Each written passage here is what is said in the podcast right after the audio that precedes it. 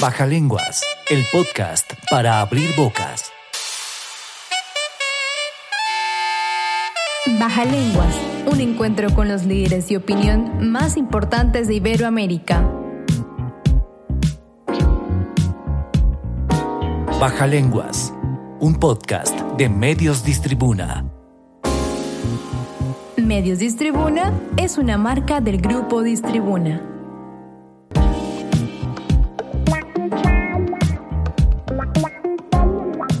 Bienvenidos a Baja Lenguas, el podcast para abrir bocas. Soy Patricia Sierra y tengo el gusto de acompañarlos en este espacio del Grupo Distribuna para hablar de temas de interés en el ámbito médico. Yo soy Carlos Torres y tengo el gusto de presentar desde Costa Rica al doctor Mario Esperanza, cardiólogo y director del programa de insuficiencia cardíaca del Hospital Clínica Bíblica.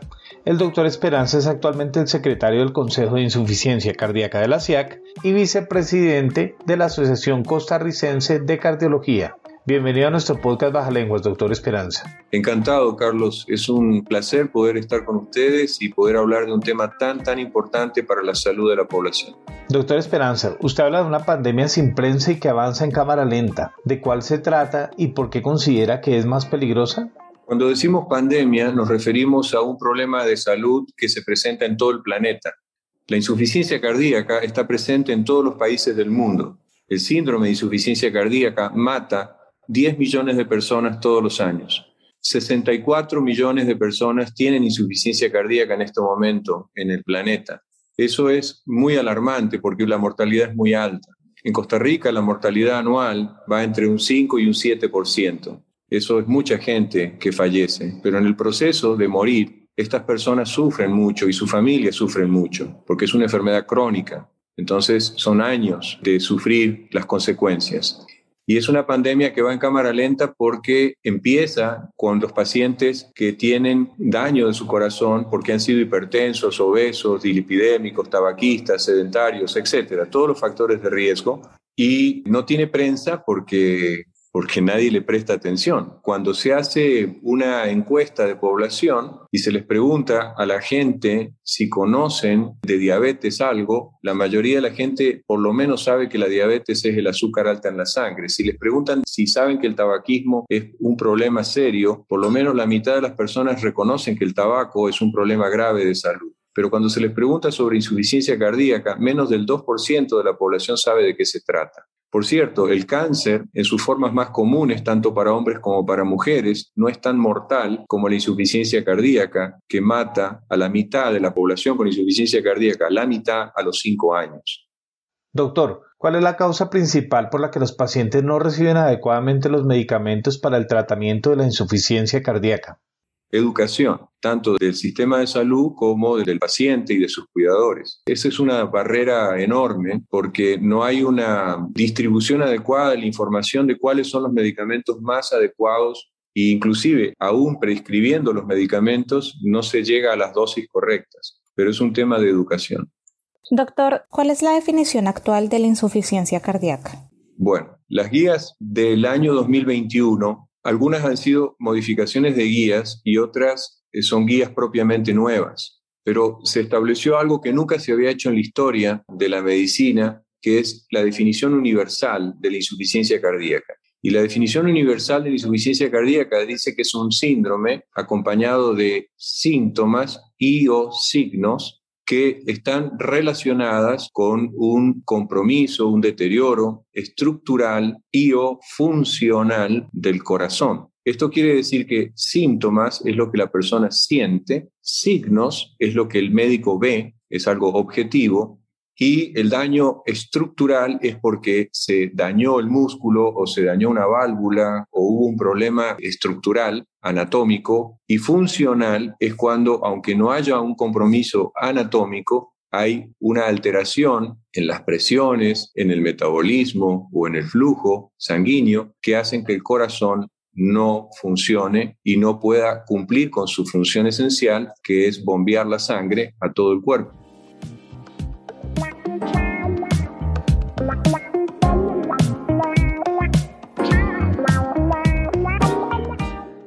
¿Se realizó algún cambio en la clasificación de la insuficiencia cardíaca en las nuevas guías? ¿En qué consiste ese cambio?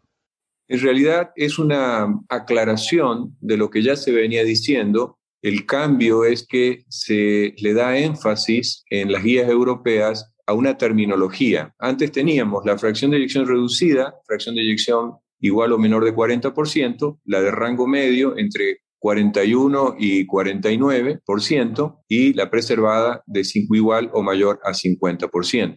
Los europeos a la de rango medio ahora le dicen levemente reducida, tratando de dejar claro que estos pacientes que tienen fracción de eyección entre 41 y 49 responden bien al tratamiento con los mismos medicamentos que se le da a los pacientes que tienen fracción de eyección reducida. No pasa exactamente lo mismo con los pacientes con función sistólica preservada. Y se agrega un tipo adicional de insuficiencia cardíaca que se llama insuficiencia cardíaca con fracción de eyección preservada, que son aquellos pacientes que tenían la fracción de eyección inicialmente por debajo de 40%, pero con tratamiento, con dispositivos, la fracción de eyección mejora, debe mejorar más del 10% y debe pasar por arriba del 40%. Entonces, si un paciente tiene una fracción de eyección que estaba en 10% y mejora a un 35% con tratamiento, lo cual es muy bueno, pero sigue siendo un reducido porque está por debajo del 40%. Tiene que mejorar más de 10% y pasar por arriba del 40%.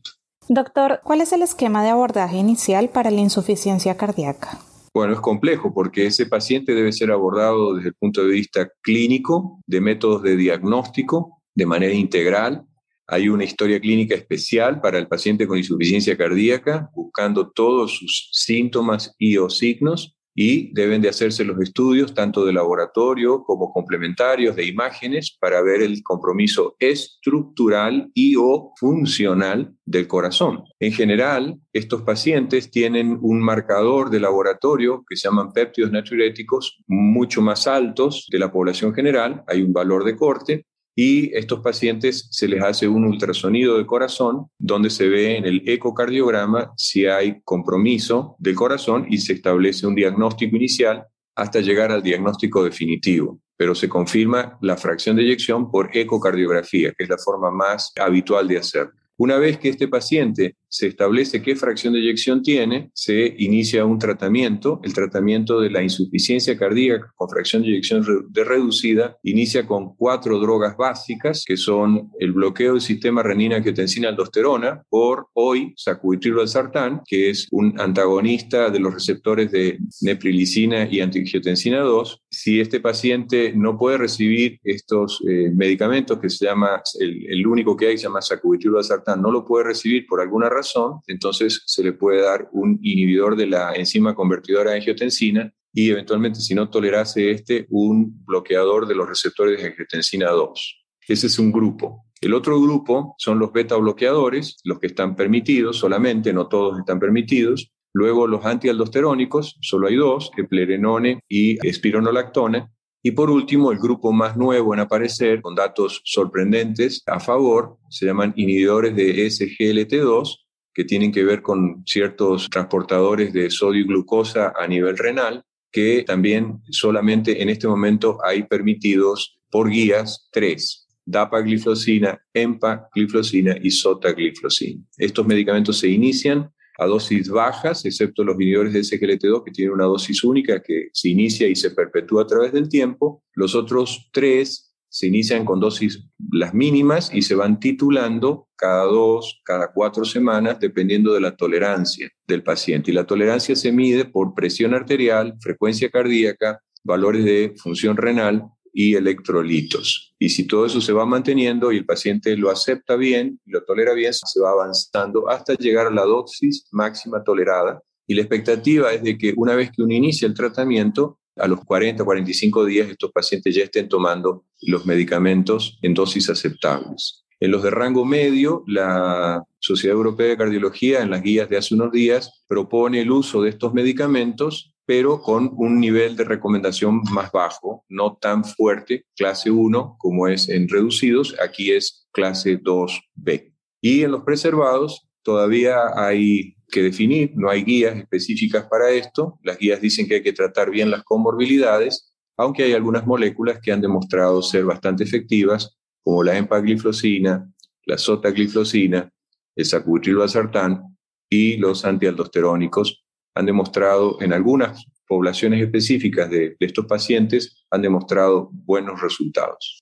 Y si esto falla, o el paciente mejora, pero no mejora todo lo que uno quisiera, también hay que considerar el implante de dispositivos, cardioresincronizadores con defibrilador o cardioresincronizador solo. Si esto falla, hay otras drogas de segunda línea y si esto falla, habrá que considerar trasplante cardíaco o dispositivo de asistencia ventricular. Baja lenguas. El podcast para abrir bocas.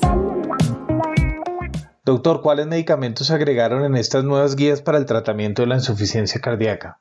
Los inhibidores de SGLT2 se han agregado como clase de recomendación 1, lo cual es importante. Pero hay una droga adicional que se agregó en guías con una indicación inicial que es más baja, que se llama Vericiguat. El Vericiguat tiene un mecanismo de acción totalmente diferente al resto de los demás medicamentos. Es un sensibilizador de la guanilato ciclasa, que es una enzima que se encarga de manejar el óxido nítrico a nivel de la célula miocárdica y eso permite que se obtenga la energía de manera más eficiente en la producción de guanosil monofosfato cíclico, que se llama GMP cíclico, que en general hay un déficit de óxido nítrico y de GMP cíclico en los pacientes con insuficiencia cardíaca. Este medicamento ha demostrado en un estudio que se llama Victoria, que es muy favorable, sobre todo en los pacientes más graves, en los pacientes más enfermos. También las guías han hecho énfasis en otro medicamento que sirve para tratar la deficiencia de hierro, que es el hierro carboximaltosa, en pacientes compensados y en pacientes que se han hospitalizado por insuficiencia cardíaca para iniciar hierro carboximaltosa en el ámbito intrahospitalario y le han mejorado clase de recomendación. Tiene una clase de recomendación no 2B como el Vericiwatch, sino un 2A. Doctor, ¿cuáles son los principales aportes de estas nuevas guías? Bueno, es el poder poner en papel o en digital con claridad clase de recomendación, nivel de evidencia, qué debemos hacer o qué se nos aconseja hacer a los médicos con respecto a la disponibilidad de recursos en farmacología o en dispositivos o en, terapias especiales para estos pacientes. Entonces, se define muy bien el área de lo que se debe hacer y lo que no se debe hacer. Y después que se adapta, las guías se adaptan a la nueva literatura. Ha habido muchísima información publicada entre las guías del 2016 y las actuales. Entonces se toma todo ese montón de información, se analiza, se descarta lo que no sirve y se pone a disposición del médico la información privilegiada de manera resumida por quienes son, en teoría, las personas que más saben de insuficiencia cardíaca en Europa o en América, dependiendo de dónde sea la guía. Y eso es muy, muy agradecido por quienes trabajamos. Las guías no son leyes, pero son una herramienta muy valiosa para iniciar el abordaje de los pacientes con insuficiencia cardíaca.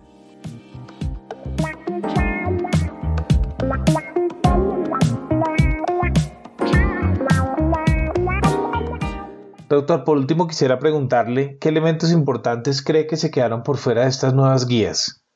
En general, son 128 páginas. Los expertos trataron de incluirlo todo.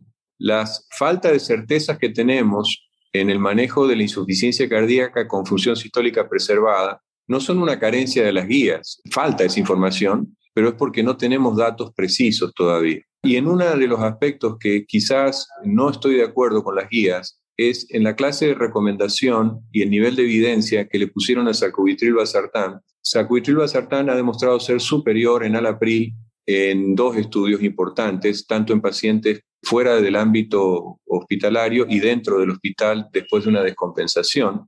Y no entiendo por qué tiene clase de recomendación 1 nivel de evidencia B cuando debería decir clase de recomendación 1 nivel de evidencia A. Y no entiendo por qué los inhibidores de la ECA y los ARA2 siguen siendo una opción de primera línea cuando deberían de ser una opción de segunda línea después de haber considerado sacubitril sartán. Esta discrepancia solo la veo en la guía europea. Los documentos de actualización de guías de, los Estados Unidos y de Canadá, sacubitril sartán es de primera elección.